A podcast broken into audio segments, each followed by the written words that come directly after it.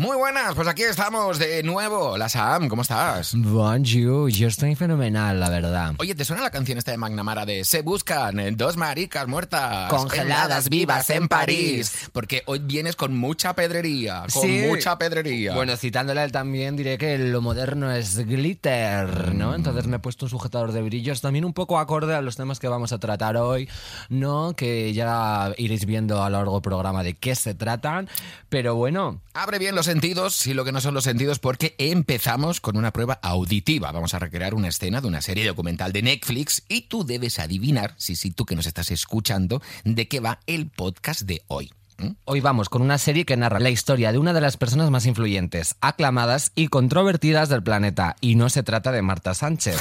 Solo decirte que cuando tienen que cambiar la hora en su casa, lo tienen que hacer en más de 100 relojes. Así que dale al play, José Mari.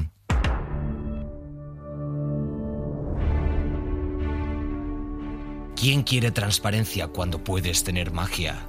¿Quién quiere prosa cuando puedes tener poesía? Si apartas el velo, ¿qué es lo que queda? Una joven corriente de modesta capacidad y poca imaginación. Pero si la envuelves así y la unges con aceite, ¡voilà! ¿Qué tienes? Una diosa.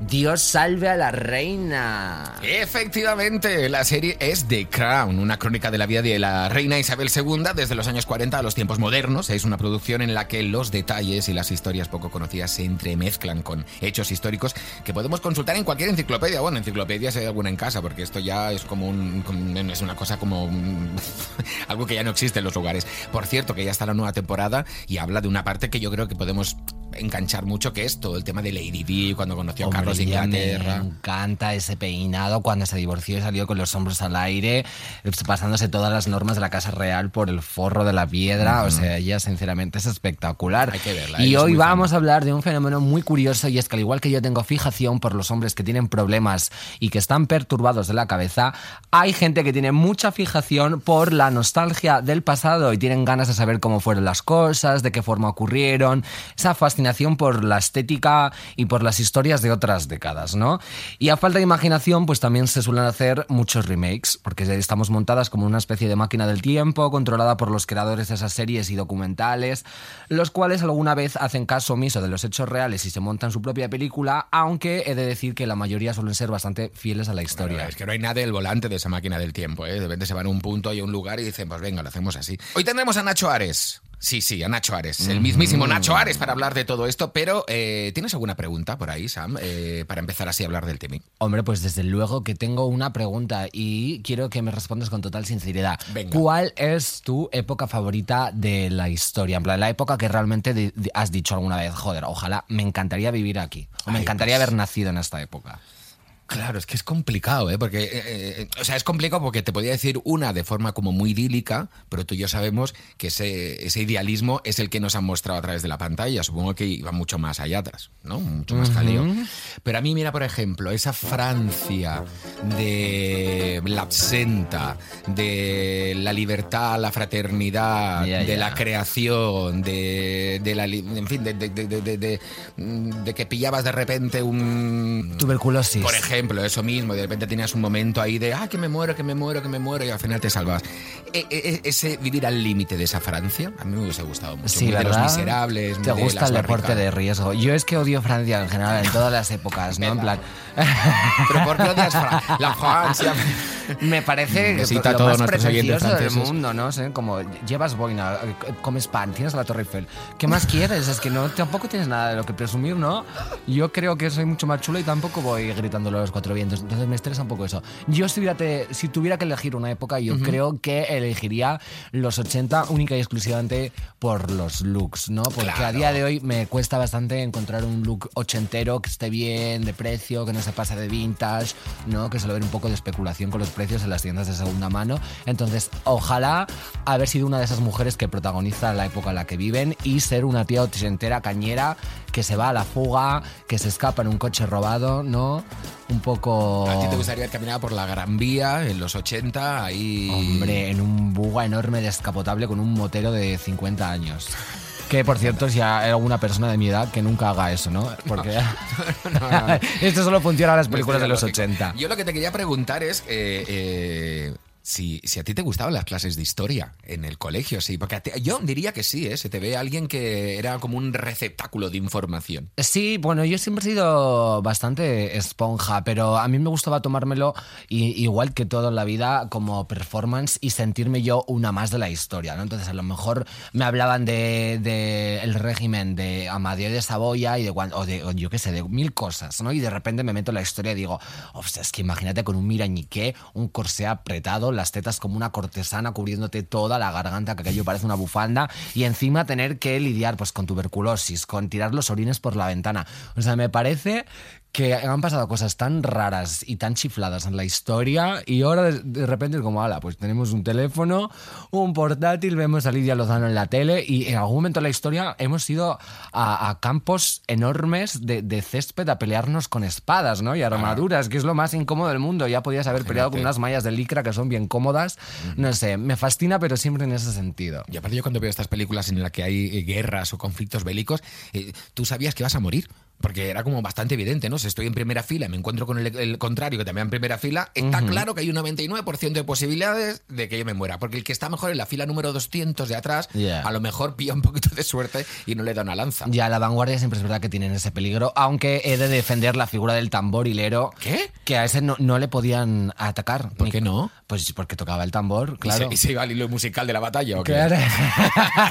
se quedaban sin música. Hay música, venga, cada uno a su casa. se Hombre, yo si veo batalla. Un tamborilero por la calle, la verdad es que no me atrevería ni a decirle hola, honestamente. Entonces entiendo un poco esa barrera de protección que tenía. Lo que yo sí que creo y estoy convencida al 100% de esto es que la vida es un ciclo, como dijo Bad Bunny, y que todo vuelve, ¿no? Estamos un poco en una espiral y las cosas que antes se llevaban y estaban de moda, de repente en algún momento de la historia más adelante vuelven a existir. Y a mí me gusta siempre comparar las cosas con otras, ¿no? Entonces, eh, yo creo que la época que nos ha tocado vivir es un poco como el romanticismo, por aquello de ese contexto histórico como que entraba la industrialización, ¿no? De repente ya no había estamento de clases, era más burguesía, o sea, era una época como mucho, muy de cambios. Y la gente que era artista, que eran todos unos pedantes horribles, he de decirlo también, pero la gente que era artista siempre tenía esta evocación a tiempos antiguos, a, a épocas del pasado, a mundos exóticos, ¿no? Como a África, a Asia, a India, ¿no? Y siempre era como una idealización. Y creo que es un poco lo que pasa a día de hoy con las películas de historia, con las películas de romanos, con las Que películas no, no sobre... son fieles a la realidad. No, yo creo que para nada, pero bueno, eso ya lo comentaremos con nuestro invitado. Nacho, claro. Entonces, yo sí que creo que, que ha vuelt- hemos vuelto un poco a esa onda de evadirnos a tiempos de antes y a épocas que no nos ha tocado vivir. Es que hoy hablamos de la historia, pero desde el punto de la nostalgia, no desde el punto académico, ¿no? El que lo que dices tú, ¿no? Que de repente nos evoca una época, nos enganchamos a ese momento, a esa historia, pero ojo, porque nosotros que somos 100% catódicos y todo lo vemos a través de la televisión o a través de las pantallas, sí que es cierto que revisionamos películas o contenidos, por ejemplo, lo que el viento se llevó, ¿no? Eh, películas, eh, guiones, obras de hace unos cuantos años en los que a lo mejor eh, el libre albedrío era general y entonces, venga, vamos a hacer esto, no sé qué. Y ahora hay el debate, ¿no? De tendríamos que poner un aviso antes, deberíamos cortar alguna escena, no sé, está complicado. Es como si no, entraríamos en un museo y tendríamos que descolgar todas las obras de arte, porque hay algunas que, pues a lo mejor no entran en conflicto con la realidad o los ideales, o digamos que a mí me parece muy bien la justicia social que existe ahora. Sí, yo no creo, creo que las dos partes son lícitas, tanto querer preservar la historia o, o piezas o, o obras audiovisuales que se han creado y que han marcado un antes y un después, porque lo queramos o no, lo que el viento se llevó, pues es una película de culto, ¿no? Que a mí las películas de culto también me las paso por el forro de la piedra, ¿no? Porque una, una- a cada- una a- de cal y una de arena. O sea, yo ahora estaba emocionado porque estás hablando de una película que a mí me gusta mucho y ahora directamente la tira por el suelo pensando que la iba a llevar a los altares. No, claro, están los altares, pero yo personalmente, a mí no, no es como mi película favorita, ¿no? Yo pues prefiero cualquiera de las de la Barbie y me parece una obra mucho mejor rubia muy legal. concebida. Una rubia muy legal le da 124.000 vueltas a lo que el viento se llevó, ¿sabes? Y llegará un momento en el que una rubia muy legal pues choque con lo- los, los parámetros o las cosas que tenemos ya establecidas en la sociedad de, de nuestro día y sencillamente no tendrá cabida en la cultura de ese momento. Entonces yo creo que es normal que haya este rifirrafe, estos roces entre películas de antes y la moral que tenemos a día de hoy. Mm, no estaría a favor de quitarla ni de quitar ninguna película. Sí que pondría tal vez un disclaimer en caso de tomar alguna medida, pero yo creo que hay miles de obras y que es importante también conservar estas cosas para saber cuál era el contexto de antes e intentar no cometer los mismos errores que ya hemos cometido. Ojo, es que imagínate que este podcast lo escuchan dentro de 40 años y no somos políticamente incorrectos, somos una aberración. Dirían, es que esto no podría ser, estas cosas no se podrían decir. O a lo mejor no, a lo mejor dentro de 40 años la cosa está más loca que ahora. ¿Te imaginas que nos volvemos súper casposos? Algo, algo, me echo un cardado. O sea, bueno, me encantaría, la verdad, honestamente. Si tengo que vivir esa realidad, me arriesgo y la vivo con gusto. Muy bien, así me gusta. Oye, ¿qué me dices tú sobre los remakes? Pues que luego tenemos muchos remakes y hay una especie de, de vorágine de, de remakes y de hacer versiones nuevas de, venga, los cazafantasmas, pues los cazafantasmas, pero con chicas, ¿no? Sobre todo con, con esta, este auge del feminismo y del pensamiento inclusivo y de que haya equidad y paridad en el reparto, sí que se han hecho muchos remakes con reparto femenino. A mí personalmente es algo que no me molesta y creo que es algo que se tiene que hacer. Sí que es verdad que no lo enfocaría tanto a hacer remakes con elenco femenino, sino a hacer películas y nuevas historias con elenco femenino, porque sí que parece que es un poco como los restos, ¿no? Como que primero va la narrativa masculina y luego se crea la femenina en torno a la masculina. Entonces eso sí que me sigue pareciendo mm, que, que tiene algo ahí que no me gusta del todo. Claro. Pero, mm, no sé, yo creo que también los hombres y los, los críticos de cine, bueno, eso dicen que son críticos de cine, se ensayan mucho y critican mucho todos estos remakes con el reparto femenino, porque es como que sienten una especie de, de- de atentado contra su recuerdo, ¿no? En plan de, es que este remake es un horror, tenéis que borrarlo. Y yo en plan, ni que hubieran borrado la película original, ¿no? Ahí pues está. mira la película original y el de las cazafantasmas no lo veas. Y aparte yo creo que a estas alturas del cuento o se hace algo muy rupturista o se hace algo muy extremo para que luego pueda llegar otra vez el, el- el- el equilibrio o si no es, venga, o sea, ¿cuál es la fórmula exacta para poder poner en un remake todos los contenidos anteriores pero que también refleje lo que está pasando actualmente, ¿no? Pues al final tiene que ser un poquito así. Y ojo, que... que que la cosa está clara. Antes la industria estaba en manos de los hombres, y está así, claro, y ahora a lo mejor existe la posibilidad de que esté en manos de hombres y de mujeres, ¿no? Y ahí yo entiendo a lo mejor el contenido puede ser, de repente, eh, parece que se señale muy de esto lo han hecho porque, para que haya más mujeres. Sí. No es así, es para que sea más igualitario. Ya. A mí sí- me ha encantado que has hecho.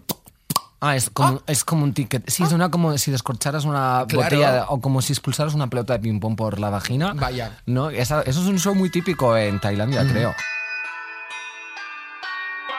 Bueno, yo creo que hay películas que están muy bien conseguidas. La de Lady Gaga está súper bien porque además Barbara Streisand en la película original de Ha nacido una estrella, Barbara Streisand también tenía esa nariz tan, tan exuberante, ¿no? Y Lady Eso- Gaga eso- eso también lo es- han mantenido, sí. es algo como que también lo han criticado mucho. Entonces, mm, parece una chorrada, pero no lo, no lo hago como coña. Me parece que sí sí que han conseguido todavía eh, conservar esa estética del personaje, ¿no? Aunque sea la fisionomía real de cada una.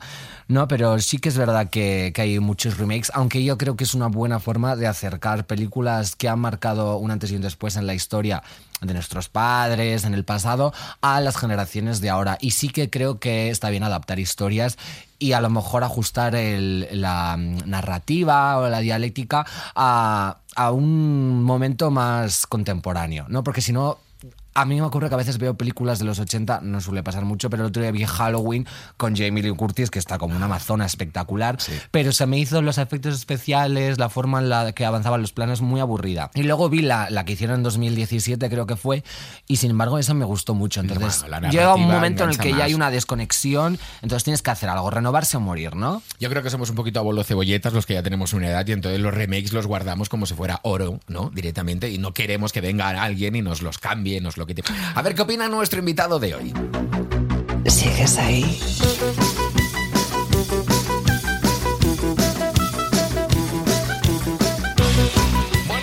Hablar mucho más de este tema tenemos a Nacho Ares, egiptólogo, presentador de Ser Historia y del podcast Dentro de la Pirámide. Muy buenas, Nacho, ¿qué tal? ¿Qué tal? ¿Cómo estáis? Encantado de estar aquí. Muy bien, ¿has visto? Hoy, hoy Sam, tenemos a un erudito del tema, ¿eh? Hombre, yo estoy encantada de, de rodearme de gente de las altas élites de los conocimientos, ¿no? Bueno, bueno, bueno. Me siento un poco como Sara Montiel con Hemingway. Oh, qué momento fue ese, ¿no? Como era Sara, con que sabía ahí acercarse a personas influyentes. ¿eh? Sí, yo creo que era al revés, que la influyente era ella y se acercaban los premios Nobel. Ya empezamos. Hombre, ya inventó lo de la, la media en el... ¿eh? No nos vayamos del tema, que tenemos aquí a Nacho.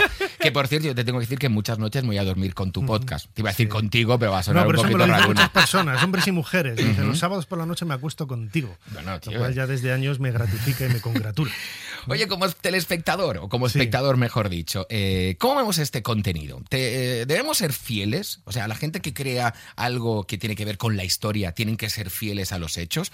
¿O se abre ese abanico de creatividad y con eso podemos variar ciertos elementos históricos?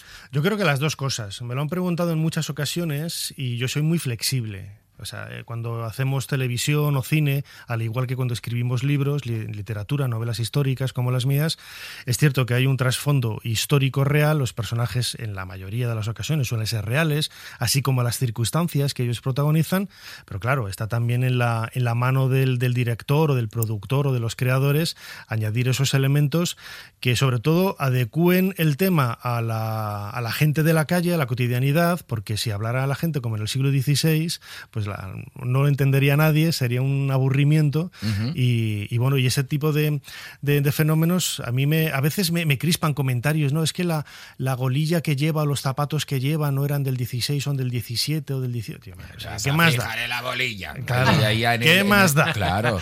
¿Qué Esas más da? enaguas no son de esa época. Claro, claro. se ve la etiqueta. Oye, pero por ejemplo en Netflix tenemos ahora Barbarians, eh, que hay una parte del cast que habla en latín. ¿Tú eres capaz de relajarte viendo este tipo de contenido, estas series, o, o no te puedes quitar el chip historiador de decir, pero ¿cómo van a hablar en latín y los otros están hablando en castellano? No ¿Cómo pasa es esto? nada, es decir, o sea, si está subtitulado, bien, porque yo no lo entendería, si no, claro. pero, pero no, yo lo, insisto, yo soy muy flexible en ese tipo de, de detalles. Es más, hay, eh, hay algunas producciones, eh, por ejemplo, hay una película que está a punto de salir, si no ha salido ya, eh, que se estaba produciendo en los últimos años, recreando la vida de Amenofis IV, Akenatón, el faraón hereje, y está grabada íntegramente en antiguo egipcio. Oh, vaya. Claro, que podrías decir, claro, esto es un crea una distancia muy grande con el espectador, ¿no? Pero si está bien hecho, si está bien creado, si está bien montado, yo creo que es un elemento que añade verosimilitud a la historia y también acerca al espectador a esa historia, ¿no? Que yo creo que son los elementos que, que hay que tener siempre en cuenta. Pero ¿cómo va el tema? ¿Está, está, está doblada rollo gato, búho, búho, señora con las manos arriba? ¿Es así? ¿Hablan Parecido, así? Parecido. doblado en jeroglíficos. Claro, muy bien. ¿Y sabes si el reparto tiene personas racializadas? Porque yo creo que, bueno, no sé si es una producción de Hollywood, pero normalmente suelen tender como a poner eh, Egipto como si fuera Noruega, todo lleno de mujeres blancas con el pelo Sí. platino, los ojos azules. Claro. ¿Realmente eso era así o había un poco más de mestizaje? A ver, había un poco más de mestizaje, pero hay que, no hay que olvidar que los antiguos egipcios eran blancos, eran más morenos porque estaban al sol. Los egipcios que hay ahora son descendientes de los árabes que llegaron en el siglo VII y prácticamente el- la única vía, la única línea que podríamos decir que en la actualidad son herederos de la época faraónica son los cristianos coptos, que es una especie como de corpúsculo que se ha mantenido en, en Egipto, son como el 15% de la población, eh, al igual que los musulmanes, aunque sí que es cierto que hay matrimonios mixtos ¿no? entre musulmanes y coptos, o, o a la inversa, el, el- el hecho es que los, los coptos, pues no, cuando los ves, realmente no tienen esos árabes, esos rasgos tan, tan árabes como tienen los egipcios musulmanes, que son la, la inmensa mayoría. ¿no? Pero dista mucho de ese aspecto, eh, los vemos en las pinturas, ¿no? los vemos en, en los relieves que están coloreados del, del antiguo Egipto, donde ellos tenían, incluso hay representaciones de figuras con los ojos azules, ¿no? escribas y esculturas con los ojos azules que los podemos ver en el Museo del Cairo, lo que nos está haciendo ver que eran mucho más parecidos a nosotros de lo que, de lo que pensamos. ¿no? Me da, me da por coger notas, como en el colegio, ¿sabes? O sea, está contando que digo, a ver, esto, esto, Claro, sa- es que- esto sale en examen. A mí me parece muy interesante porque siempre siempre veía la- las- los dibujos de los jeroglíficos y están todos como pintados la piel como de ese tono cazuela, ¿no? Marrón Sí. Yorkshire divino. Y digo, pues a, a lo mejor se han pasado un poco de, Se les ha ido un poquito de blanqueamiento, ¿no? Totalmente. Bueno, siguiendo un poco con todo lo de los faraones y Egipto, que es algo que a mí me fascina, pero trasladándolo un poco a la astracanada y sobre todo a, a uno de mis mundos y de mis atmósferas favoritas, que es la revista española. Y yo te quería hablar de todo este exotismo que ocurrió durante las épocas del destape, los 70, los 80, y todos estos espectáculos de, de cabaret, de vedettes que iban más desnudas que vestidas, con, con estos sujetadores de brillos y esas plumas maravillosas. Y en concreto de una zarzuela que yo recuerdo mucho, que es La Corte del Faraón. Ahí va, ahí va, y Babilonio que marea. Eh, ¿qué, qué tiene eh, estas obras de real y en qué se relacionan con los hechos que sucedieron realmente en la historia? Mm, ¿Realmente había un trabajo de investigación? ¿Intentaban que los escenarios fueran más o menos parecidos? ¿O era todo fruto de la invención? Sí, hay que pensar que en el año 1798 Napoleón llega a Egipto y después Voy a vuelve. tomar nota, voy toma, toma nota, claro, que me he perdido. Yo es que no he traído que al final hay examen. ¿eh? Entonces, el- lo que hace Napoleón es no solamente ir a luchar contra los ingleses, sino que en, esa- en esos barcos que llegaron a Alejandría iban casi 160 sabios. 160 sabios que había científicos de todo tipo. Había historiadores, había botánicos, había eh, arquitectos, había ingenieros, había de todo un poco. ¿no? Y ellos se encargaron, eh, mientras los soldados estaban luchando, ellos se encargaban de copiar, dibujar, fotografiar, entre comillas, con los dibujos de la época, todo ese legado faraónico, que luego, en, la primera, en el primer tercio del siglo XIX, se publicó en, en Europa en casi 30 volúmenes enormes, mastodónticos, con un título genérico que era La descripción de Egipto. Y esa era la primera vez que Occidente tenía una visión directa, real, de cómo era el Egipto de los faraones, ¿no? porque en aquella época no había viajes turísticos, ni era tan fácil entrar en Internet y ver Claro. fotografías. Todo eso generó lo que se ha venido a denominar egiptomanía. Que también ha trascendido y ha condicionado mucho, ha condicionado mucho la forma de ver el, el antiguo Egipto, ¿no? Películas como eh, Cleopatra de- de- del año sesenta y pico con Liz Taylor. Ahora hablaremos de una imagen Sí, de ¿no? Cleopatra Liceiro que también nos vas a decir Claro. si es verdadero o falso. ¿sabes? Sí. Porque aquí, claro, la Entonces, todos sale- estos dorados, toda esta iconografía que vemos, por ejemplo, también en la, en la presentación de la, de la zarzuela, pues eh, claro, tienen más que ver con esa egiptomanía que con hechos reales, ¿no? Que, que siempre intentamos idealizar cómo era el pasado, ¿no? No solamente Egipto, sino otras culturas, Grecia, Roma, y nos pensamos que la gente en Roma iban todos vestidos con un, como un togado, con unas sandalias monísimas. ¿No era así? no era así, casi levanta- nos tenemos que imaginar pues una ciudad con más mierda que la funda un jamón, ¿sabes?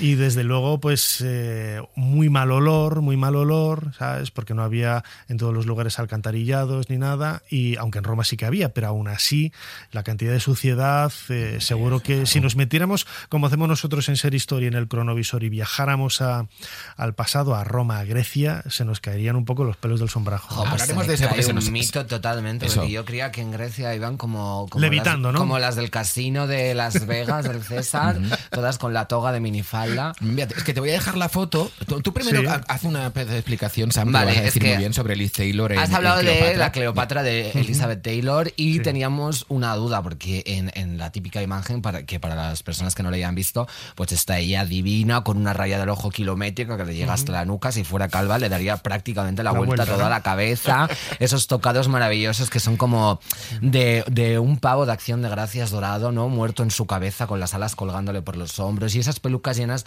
de avalorios que he de decir que hay una tienda por Tirso de Molina que venden unos avalorios muy parecidos. Señora, vendiendo el carro. Ay, tienda Valorios. Yo lo frecuento Y bastante. con, la- con el, y con el código SAM.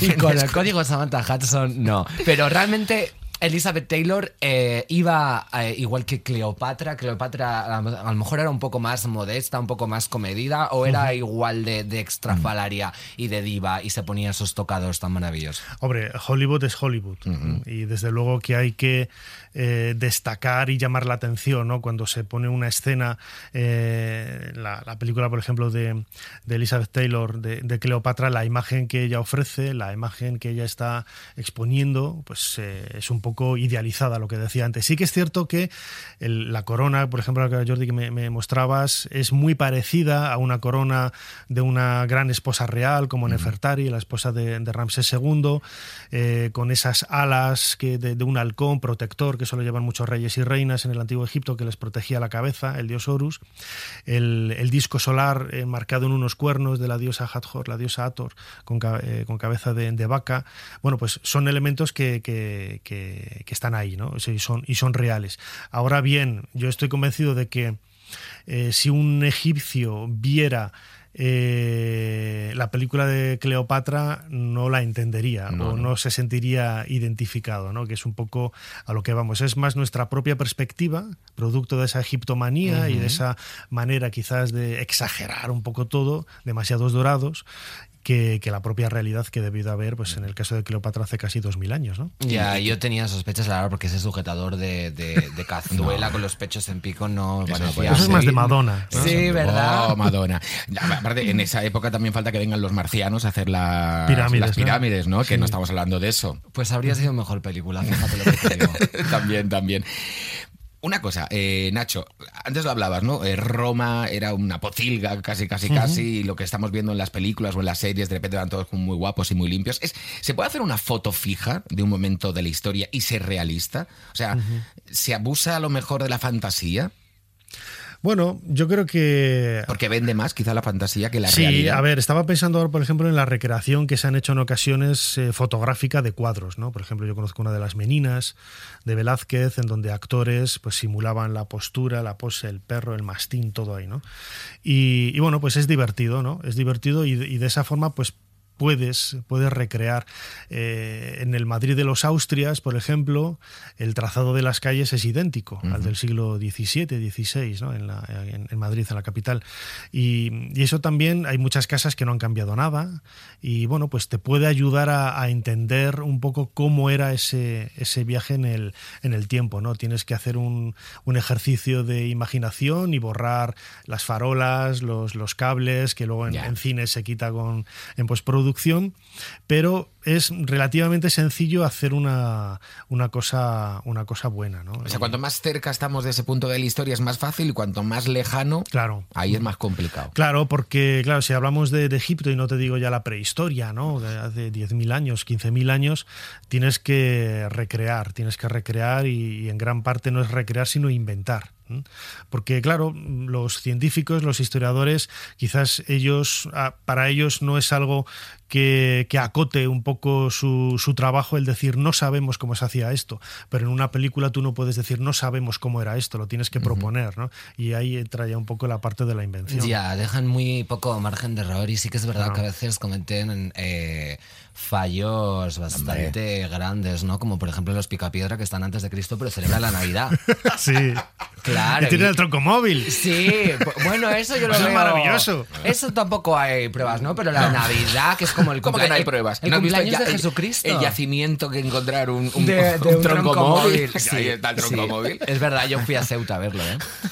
Bueno, en el podcast de hoy nos enfocamos un poco en esa nostalgia de la que te estamos hablando, de épocas que no hemos vivido, pero que queremos conocer por su representación en la pantalla. Entonces, yo creo que todos tenemos una época donde nos hubiese gustado vivir.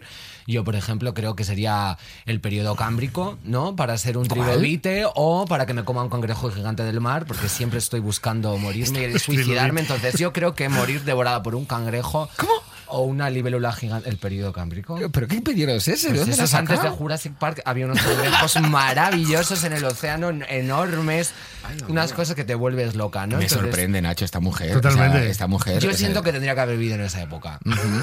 Pero bueno, habrá gente pues que prefiera quizás los años 50, no le gustará más gris que un cangrejo. Yo, por ejemplo, sí. O sea, es que yo que me venga un cangrejo gris. gigante a terminar con mi existencia. ¿No pues te pre- gusta el marisco? Me gusta el marisco, pero A mí no me gusta sé, prefiero ¿verdad? que venga el ejército de Napoleón a clavarme una bayoneta. Sí, Um, bueno, a ver, ya, es que tenía muy buenos caballos, la verdad, con muy buenos peinados. Bueno, el caso es que hay gente que está obcecada con eh, vivir en épocas que no le ha tocado vivir, ¿no? Mm, disfrutamos por eso eh, eh, ver contenido con elementos históricos, ver estas películas que nos evocan a, a tiempos pasados, a, a- a los romanos, ¿no? A, Sí. Cleopatra, a Elizabeth Sí. Taylor. Es por, por este anhelo de vivir épocas que no, en las que no, con las que no nos sentimos representadas.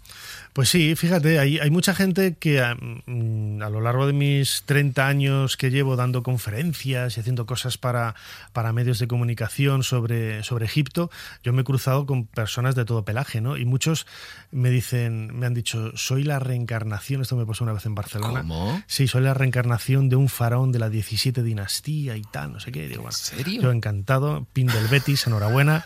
Encantado, tomemos un poquito de distancia, por Sí, favor. por favor. Seguridad. Seguridad, sí. Seguridad. Pero, pero claro, mm, ese tipo de, de reacciones vienen dadas porque el- la gente, lo que tú dices, ¿no? Eh, sueña o, o tiene ideas de, de reencarnarse en personajes idílicos. Yo no- escapismo mental, ¿no? Totalmente, yo no conozco a nadie que sea la reencarnación de un pobre diablo que estaba muriéndose de asco en la calle y que tal, no son todo reinas, son todo príncipes, son todo cosas pues muy, muy idílicas, ¿no? Y desde luego que el, el viaje al pasado siempre ha sido muy llamativo, ¿no? O sea, el- yo creo que todos tenemos la, la idea desde, desde niños de imaginarnos cómo era ese, ese pasado, ¿no? Ese pasado remoto y sobre todo a- que se puede, bueno, se puede viajar a través de, de programas de radio como este podcast, de, de programas como el mío, de, de- la literatura. Hay infinidad de, maneras de, recrear, ¿no? Y es un ejercicio de imaginación que también es muy interesante y que, y que bueno, que nos ayuda, me voy a poner un poco ya filosófico, ¿no? Pero nos ayuda a crecer, a evolucionar y a comprender un poco cómo, cómo somos nosotros mismos. ¿no? Totalmente. O sea, yo, yo reconozco, ¿eh? yo soy fan, fan, fan, fan, fan. Cualquier contenido, si es histórico o es un documental que narra una época, yo me engancho, lo veo. O sea, tengo adicción a, a- a esos hechos que son reales y que te cuentan el pasado. Y, de- y, y al, y al mismo tiempo, a lo mejor rechazo todo ese contenido mejor más imaginario, más no sé qué. Somos adictos o sea, a, a la historia, entonces. Sí, totalmente. Y además es algo que se ha puesto de moda en los últimos 15 años o 20 años, ¿eh? porque el, la- el éxito de, pro- de podcasts como este y la necesidad de que haya productos cada vez más dedicados a la historia es porque la gente lo, lo pide, ¿no? Y la gente Claro. lo pide porque tiene éxito. O sea, yo recuerdo que hace... Pues hace 30 años, cuando yo estaba en la universidad, pues eh, ibas a un kiosco y estaba la revista Historia y Vida, eh, Historia 16 y para de contar Nada más. nada más. Y ahora vas a cualquier kiosco grande y encuentras hasta 20 o 20 y pico cabeceras de historia, de revistas de historia, que eso es, vamos, lo, lo- lo ine- inefable, ¿no? Y hay infinidad de canales de, de televisión que ofrecen productos de, de historia, bien de manera monográfica o incluso llenan la parrilla con, con muchos documentales eh, históricos y en YouTube hay una oferta es lo que enorme. te voy a decir. Mira, yo cuando voy, no sé, Sam, yo cuando me voy de viaje ahora, o sea, realmente, por ejemplo, me voy a Roma, ¿no? Y entonces, eh, antes del día siguiente de ir a ver el Coliseum, es fantástico porque yo me pongo en la habitación los 34 documentales que hay en YouTube Sí. sobre el Coliseum y aprendes mogollón. Y cuando vas a ver ese, eh, no sé, ese monumento o lo que fuese, pues ya tienes toda la información y empiezas a ver detalles y dices, ah, claro, Sí, ah, sí, sí, esto de aquí. ¿no? Y nos deja esa libertad de nosotros curtirnos con esa información y no dejarle al guía turístico de turno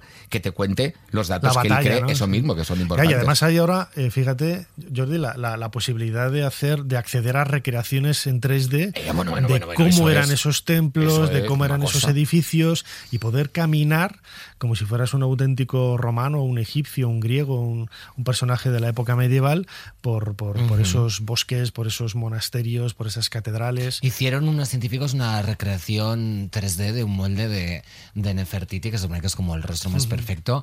Y fijaos qué coincidencia que salió mi cara. Entonces salió una mujer que era igualita a mí. Yo la- desde ese entonces me encanta Egipto y me encanta la historia. La verdad. Te falta la corona. Sí, a mí también me gustan mucho los documentales, pero yo tiro más a documentales un poco paranormales, ¿no? Como Es el que- rollo de los humanos vinieron de un chimpancé que se casó con un alien. ¿no? ¿Cómo? ¿No has visto esos documentales? Ya, es que tú no eres muy de trasnochar. Pues a las 3 de la mañana hay miles y miles. Pero y ¿qué tú ves? ¿Qué tú ves? Pues no sé, pues o la traición de Judas. No, y te quedas dormida viendo como Judas dices, oh, por favor. que alguien le diga a Jesucristo que ese hombre le va a traicionar. No, díselo, con esas díselo, sandalias. díselo, reina, díselo. Díselo. díselo, Y nadie se lo dice, claro, ya está escrita la historia, Me ha ¿no? encantado esta revelación. Si alguien nos está escuchando, bueno, tú que eres o sea, Tú habla, egipto, luego te habla con tus colegas, que aquí tenemos a mejor a Un filón, un filón. es ese, a la sub, sub- sub- sub- nieta de Nefertiti. Sí. Total. Bueno, entonces ha quedado claro, eh, Nacho, que tú no te, hablando Mariclao, no te cabreas cuando estás viendo, por ejemplo, un No. documental y ves que se han pasado la historia mm, por el forro. Sí, sí, por el arco Tú dices, ah, es- bueno, pues mira, muy bien. Es muy común y además, bueno, hay que entender lo que es, es- es televisión. Mira, el otro día me preguntaban, por ejemplo, por, por el documental de, el, de la la- el descubrimiento de una momia, de unas tumbas en Saqqara, que sacó Netflix hace, hace pocas semanas. ¿no? Y, y claro, yo, yo decía que me parecía un documental sensacional, muy bien eh, montado, con un guion maravilloso y que no tenemos que olvidarnos que es televisión. Claro, me decían, ah, pero es que el proceso que tienen de, de sacar las piezas eh, me parece poco, un poco precipitado porque hay que tomar. Ya, ya, pero es que estamos en televisión, ¿no? no Un documental dura hora y media o dos horas, como en este caso, ¿no? No puedes estar ahí. Quita la escobilla, levanta, barre, toma nota, foto, tal, no sé qué, porque la gente a los dos minutos se duerme, ¿no? Entonces tiene que ser todo más eh, dinámico, más rápido, más ameno, y eso implica pues sacrificar al- algunos detalles, ¿no? Pero en los, los, los documentales que están bien hechos, como, como este de, Ay. del descubrimiento de, de Saqqara, pues en, en Netflix a mí me parecen maravillosos, Mira, claro que sí. Nuestra Karen Dohayo, que es la representante de Netflix aquí en este podcast, se le están cayendo las lágrimas de la emoción porque Nacho Ares acaba de decir que ese documental está muy bien. Ya, Sí que es verdad que Le la están gente- mandando un mail ya a sus jefes, la veo desde aquí. Hombre, está Que- que- que- escri- y Nacho poniendo a toda la redacción en copia. From Spain, no qué, está poniendo a la casa de papel, está poniendo a todos en copia, a, todos, a todos, me gusta, me gusta. Sí que es verdad que hay mucha fijación con, con enfocar las cosas desde un prisma de realidad, ¿no? Siempre lo más prudente posible.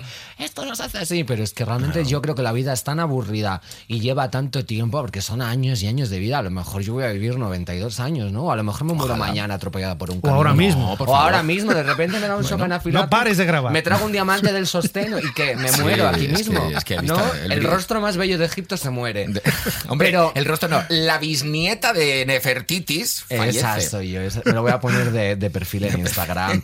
Eh, pero sí que es verdad que la gente intenta siempre ser lo, lo más consecuente con la realidad posible y yo que soy una plena defensora de la ciencia ficción, creo que siempre hay que aplicarle un guion y siempre hay que intentar que las cosas queden lo más majestuosas posible. No, porque es la mejor manera también de intentar transmitir emociones. ¿no? Claro. Tú veías el documental, veías el testimonio de los, eh, de los arqueólogos, de los trabajadores, de todos, y te dabas cuenta de que, vale, puede estar guionizado en el sentido de que ellos han contado a lo mejor 15 minutos y el, el- el- el que monta la pieza ha sacado solamente los 10 segundos que donde realmente él muestra esa emoción, ¿no?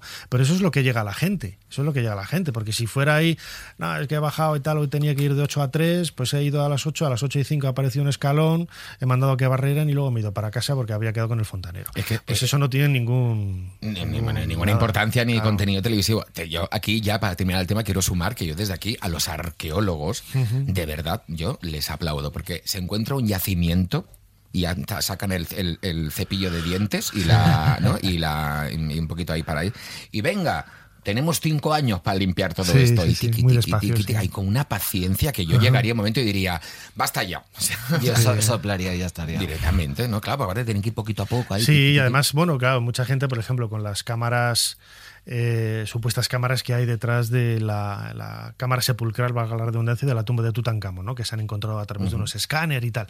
Dice la gente, bueno, pues eh, ¿por qué no perforan? ¿Por qué no tal? Eh, que parece que está toda la gente, toda la gente ya ahí esperando con, con ansia, ¿no? Que pueda haber detrás, ¿no? Claro, y es un proceso muy lento, tienes que valorar cómo acceder, qué puede haber detrás, no sea que al perforar lo dañes, etcétera, etcétera. Hay algunos vídeos en YouTube muy divertidos de, de gente que pone ya de manera expeditiva uno con una motosierra cortando la pared de la cámara funeraria para ver lo que hay detrás, ¿no? Pero, Es que- que- pero que tienes no. un proceso lento, sí. Nos creemos que todo es tan fácil como Indiana Jones y no, no, no, no. No, desde luego que Desde no. luego que rescatar la historia es un proceso tan lento que a mí me da tanta pereza. Yo por eso soy top model, porque si tuviera que ser arqueóloga no acabaría nunca, la verdad. Así es, así es. Yo Así- es, así así- es, así así- es, y yo ya no me puedo separar de ella. Es que, es que ahora ya es mi animal espiritual. ¿sabes lo que te quiero decir? Necesito estas reflexiones. Bueno, vamos a jugar a Indiana Jones a vivir Sí. aventuras porque, eh, mira, Nacho, te vamos a, eh, te vamos a proponer un juego, ¿eh? Let's Play, que es, eh, vamos a poner escenas o, eh, en fin, hechos históricos muy recientes y con un trabajo de imaginación enorme, y sé que va a ser enorme, vamos a intentar coger ese hecho y colocarlo en cualquier parte de la historia. Vale. Voy a ponerte la primera situación, ¿vale? Si, no sabes de qué estamos hablando, ningún problema, ¿eh? porque aquí ya sabes que somos un poquito frikilandia. La familia Kardashian. Y su reinado mediático, que sabes que es toda la familia que van detrás de ella, ¿no? Y se van, van, en fin, van ahí, ahí en, en trupe, que tú sabes mucho mejor del tema, Sam. ¿Dónde la pondríamos a esta familia y este reinado mediático? Pues fíjate, quizás eh, en un momento de la edad media, bueno, sí, edad media al borde de la edad eh, Mira, moderna, yo dije con eso. Di- dijo la Enrique. VIII, Pensamos quizás la corte de Enrique VIII, quizás podemos colocarlo ahí, que es una, una corte, al igual que todas las cortes europeas, que Catastrófica. totalmente y que arrastran mucha gente y que tienen muchos detractores, pero también tienen muchos seguidores, ¿no? Quizás vemos ahí ese contraste quizás de con, con Enrique VIII. Yo le ¿Te imaginas en la Edad Media con Instagram? Hombre, pues yo creo que habría sido muy bien. Yo, y en relación a lo que has dicho de Instagram, se me acaba de pensar que también, aparte de la media, un poco yo la veo María Antonieta, ¿no? Porque María Antonieta era lo más con aquellas pelucas y aquellos Pues eh, looks, y era como, yo creo que si hubiera vivido a día de hoy, María Antonieta habría sido una Instagram insoportable, ¿no? Lo, lo más, lo más Bueno, pedorra fíjate, y hay, petarda hay del algunas mundo. cosas divertidas, hay cuentas de Instagram. El otro día descubrió una. En el siglo XVII, por ejemplo, eh, Góngora tenía luchas continuas con Quevedo, ¿no? Estaban los dos tirándose. picados todo el rato, sí, de sí, sí, sí. la- eh, eras una Sí, vez un hombre la pegado a nariz una nariz. y tal, estaban insultándose y tal, ¿no? Bueno, pues hay dos cuentas, de una de Quevedo y otra de Góngora, Que se tiran, en se tiran Twitter, hate. en Twitter sí, que están todo el día lanzándose cosas y tal, y es- me parece súper divertido. Si fuera con Kim. Kardashian sería, eras una vez una mujer pegada a un culo. Totalmente. ¿No? Bueno, pues tú lo has puesto ahí en la Edad Media, me parece muy bien. Y eso sería, si viéramos el reality, sería, ¿no? Kim saliendo. Me voy al palacio de. Al palacio de vete tú a saber quién y luego el pueblo ¡ah, guillotina! Ya está bien de tanta tontería, voy a dar de comer a los cocodrilos del foso, ¿no? Cosas así. Bueno, te voy a poner otra, otra una, una, una cosa que yo, vamos, desde aquí le mando muchos besos y es, y es fantástico. A las dos. A las dos. Cecilia y el exceomo. Sí, ¿Dónde la pondrías tú de la historia? ostras. Eh, Te hemos pillado, ¿eh? Ajá. Pues. Para que no lo sepa, pues Cecilia es una artista internacional, porque es internacional que... Hombre, la mujer más lista de su siglo, de- o sea, de las últimas Totalmente. de las últimas décadas, la mejor, yo creo. Que decidió... Tuvo un mal día, tuvo un mal día, que lo tiene cualquiera. Claro. Sí, yo creo que fue su mejor día, ¿eh? Ay, ojo, ojo, claro. Es que aquí hay... depende, ya, Depende es que- de Cuidado, muy- cuidado que salimos por la puerta y tenemos a los restauradores eh, para darnos una paliza, ¿eh? Yo creo que hay veces que hay cosas que no hay que restaurarlas, ¿no? Y a mí lo que le hizo a, a la cara de Jesús me pareció lo más, porque lo convirtió como una especie de boniato asado. Pero si le con- puso una funda así como rollo polar Claro, alrededor. era era impresionante. Era como un bebé en una manta. A mí me parece bien la, la intervención Yo la situaría la capilla Sixtina porque me parece que está al mismo nivel, o Ah. sea, de precisión, o sea, los, todo. Maravilla. Yo, de hecho, si tuviera una iglesia, pondría el exiomo enorme en el techo, ¿no? Y luego algún póster de la Hannah Montana o algo así, pero claro, yo no decoro iglesias de momento. Y si no, yo la situaría también en el futuro porque me parece que esa mujer ha venido de, de Neutrex Futura para traernos una lección de cómo debería ser la restauración de obras de arte. Nacho, ¿dónde pondrías a Pues Cecilia? yo la pondría en Sevilla, en el siglo XVII, Claro, es que este hombre es una máquina, no pone intentando, sitio. intentando entrar en el, en el taller al que fue Velázquez de pintura y viendo cómo con tan mala fortuna y lamentablemente nunca conseguía acceder a... No lo consigue. No lo consigue, Dios lamentablemente no Me lo consigue, no lo consigue. Yo huelo, huelo que me parece que a Nacho no le pareció muy bien el exeomo, ¿eh? Me ¿No parece te que gustó no- el exeomo? no. Bueno, Bueno, a ver, es lo que es, es parte de la historia. Ya, ¿no? bueno, en unas camisetas quedan así Sí, chulo, ¿no? claro, en plan o sea, guay. Aquí están las generaciones en juego. Es Claro. que esta sí, a lo mejor tú y yo podemos decir, mm, bueno, ¿no? A ver, Cecilia, ¿qué hiciste, no? Y aquí... La eh, bisnieta de Nefertiti. Claro, sí, yo, no, yo no creo que sea por generación, yo creo que soy, soy un esperpento y ya está. y ya todo lo que está mal lo defiendo. Pero eso tiene su arte y su gracia también. ¿eh? Claro, O sea, no- hombre, si algo tengo es arte y gracia. Y le puso toda la buena intención del mundo a Y Cecilia. muchos problemas. No es que claro. fuera Hombre, ahí a- Cecilia, un beso a- para ella y Alexio Mo, otro besazo enorme. Muy bien.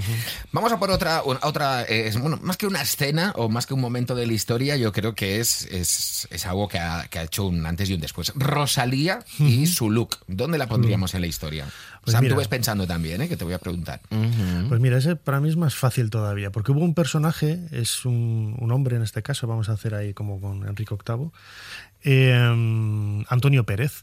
Antonio Pérez en el siglo XVI fue un personaje transgresor, era el secretario principal de Felipe II, pero le, era muy célebre en la, en la corte por la forma tan mm, loca con la que iba vestido. O sea, estaba siempre perfumándose, con vestidos con muchos colorines. eh, fue el que introdujo en España el mondadientes también. O sea, era, tenía una sofisticación muy, muy llamativa, ¿no? Y, y eso, bueno, pues le, se- le generó muchas críticas en la, en la corte, pero, pero también muchos eh, seguidores, ¿no? Y es un poco. eh, Rosalía podría ser el. el el Antonio Pérez del, del siglo XVI. Antonio Pérez. Sería encantaría, por favor. Por Antonio. P. Antonio Pérez. Antonio P. Yo la pondría, la verdad es que la dejaría donde está, porque creo que es algo bastante contemporáneo, ¿no? Y creo que define muy bien. Mm, Te puede gustar más o menos, pero yo creo que define muy bien el, el rollo musical y el panorama que hay a día de hoy en la industria. Entonces la dejaría donde está. Y si no, la pondría en a lo mejor algo más cercano a la España cañí, ¿no? Con todas las folclóricas, que yo soy eh, fan de las folclóricas. Y parece- fan de las folclóricas. No, Eso sí, es un sí, titular. Perdona, pero la faraona, claro. imposible. Eh, Normal, y además, no sé, pero sí que es verdad que ya tiene mucho arte, entonces yo la situaría en una época más cercana. Más ¿no? cercana. Sí, la verdad, yo también la pondría, no Sí. sé, en los años y 80. si no, cuando la, en- la- la Tierra era una pelota de magma, pues ahí, pues Hija, te vas de un extremo al otro también, ¿sabes? ¿Qué te quiero decir? De repente ves a Rosalía cantando entre dinosaurios y ahora me la pones a... No, yo, yo la pondría cerquita. No, joder, se va ahí Hombre, a- a ver, o vas fuerte o vas para tu casa, entonces las, las medias tintas no me gustan. Medias Una tintas, cosa no. o la otra, bien depolarizada. Un saludo, Rosalía, desde aquí. ¿eh? Te esperamos en este podcast. Que tengas un día. Un saludo a las medias tintas también. que os esperamos también aquí en el podcast. Algo que, que fue muy histórico en España y aparte lo vivimos con gran emoción, que fue el beso de Iker Casillas y Sara Carbonero en el Mundial. Ese beso, digamos ese, ese, ese instante ¿no? que tenemos todos en nuestra mente. Un beso famoso de la historia. Un beso famoso de la historia. Mira, por fin le hemos pillado. Sí, Sam, sí, lo hemos antes, pillado, antes sí. iba lanzando y decía, "Uy, Sí, le es que hay, hay ningún lado". un, hay un cuadro muy famoso que se llama El beso. De pero Gustav Klimt. No, el de Klimt no. Es uno. Es relativamente contemporáneo, pero recrea un momento de la Edad Media donde aparece un- una especie como de príncipe azul dando un beso a, Ah, me suena a mí a ese. una mujercita, ¿no? Que salen los dos medio de espaldas y tal. Yo creo que ese podría ser el, el momento, porque fíjate, en la Edad Media, también si lo achacamos un poco ahí a, a Romeo y Julieta, podría ser ese, ese beso escondido, ¿no? Que las familias respectivas no, no aceptaban el amor de- los dos. sí, ahí, sí, pues, sí. mira, yo creo que Ahí me podemos estaban- ahí- No, no aceptaban podemos- el amor de Iker Casillas y Sara El, Carbonero. el- bueno, no, bueno, bueno, bueno, es que eh, decían que Sara Carbonero estaba influyendo sobre el rendimiento de Iker, porque claro, ella Lo estaba tenía haciendo casi detrás de la portería. Claro, y Ya, que entonces sí, pero- Iker no iba a hacer un buen partido. Por favor, ¿cómo iba a hacer un buen partido? Siempre todo es culpa de la mujer que hay Ahí está, detrás. ¿no? ahí está. Yo la verdad es que no estoy muy puesta en eso, pero por decir algo yo los pondría en la guerra franco-prusiana del 1870. Justo. Y pues mira, ya esa. Fran- Francia y Esa era pues- mi segunda opción. Sí, ¿verdad? ¿no? Es que estamos más ¿Tú, conectadas. tú qué te has desayunado hoy? ¿Una enciclopedia o cómo Pues va el tema? el canal Historia. El canal directamente, directamente. Me encanta, me encanta. Este chico, de verdad, ¿eh? Es, es que sí, es una sorpresa. La guerra franco-prusiana yo creo que está muy presente en la mentalidad de los jóvenes, ¿no? Para mí es casi tan importante como cuando Aramis. Fuster se tomó, se consideró adicta a la Coca-Cola Light. Yo cuando voy de botellón, lo único que oigo en- entre la gente es que hablar sobre Sí, la... la el gran conflicto franco-prusiana. franco-prusiano. Prusia! Claro, me- Yo- pues, es- es pues me voy, pues me, pues me llevo el vodka, porque no controlo esto, tal. Pues literalmente un botellón en el parking es así. Nacho Ares, eh, mil gracias por estar con nosotros, un por participar de esta, iba a decir, pip, locura, vamos a dejarlo en locura y, y hoy seguiré durmiendo contigo y con, y con eh, aunque eso sí, eh, cuando sale la voz de ser historia, ahí yo me vuelvo un poquito crazy, luego ya volvéis un poquito a la normalidad. Nada, como digo siempre, muchísimas gracias por habernos ayudado a hacer un poco poquito más de historia, que es una frase que digo siempre en el programa al final de las entrevistas, pero ha sido un placer, me, me he divertido muchísimo. Muchísimas gracias, Samantha. Hombre, yo no Jordi. dormía contigo, pero me lo voy a pensar a partir de ahora. Hombre, Uno más, uno más. al de un sitio. Claro, a ver si algún día hablas de la guerra franco-prusiana. Pues mira, vamos a hacer un especial. Nosotros Vamos nos un especial. vamos. Recordar que, nos, que queremos que nos impresionéis con el feedback. ¿Qué os ha parecido todo esto? ¿Qué tendríamos que cambiar? ¿Qué opináis sobre el conflicto franco-prusiano? Eh, en fin, todo eso a través de las redes y a través de todos los canales. Y si nos veis por la calle, nos paráis y ningún problema. Nos tiráis un ladrillo con un No, mensaje. hija mía, tampoco tanto. Pero vosotros nada, muchos comentarios, intentad adivinar de qué color llevo las bragas, si es que llevo, y nos vemos en el próximo capítulo. Espero. Venga, un besico. Adiós. Au revoir.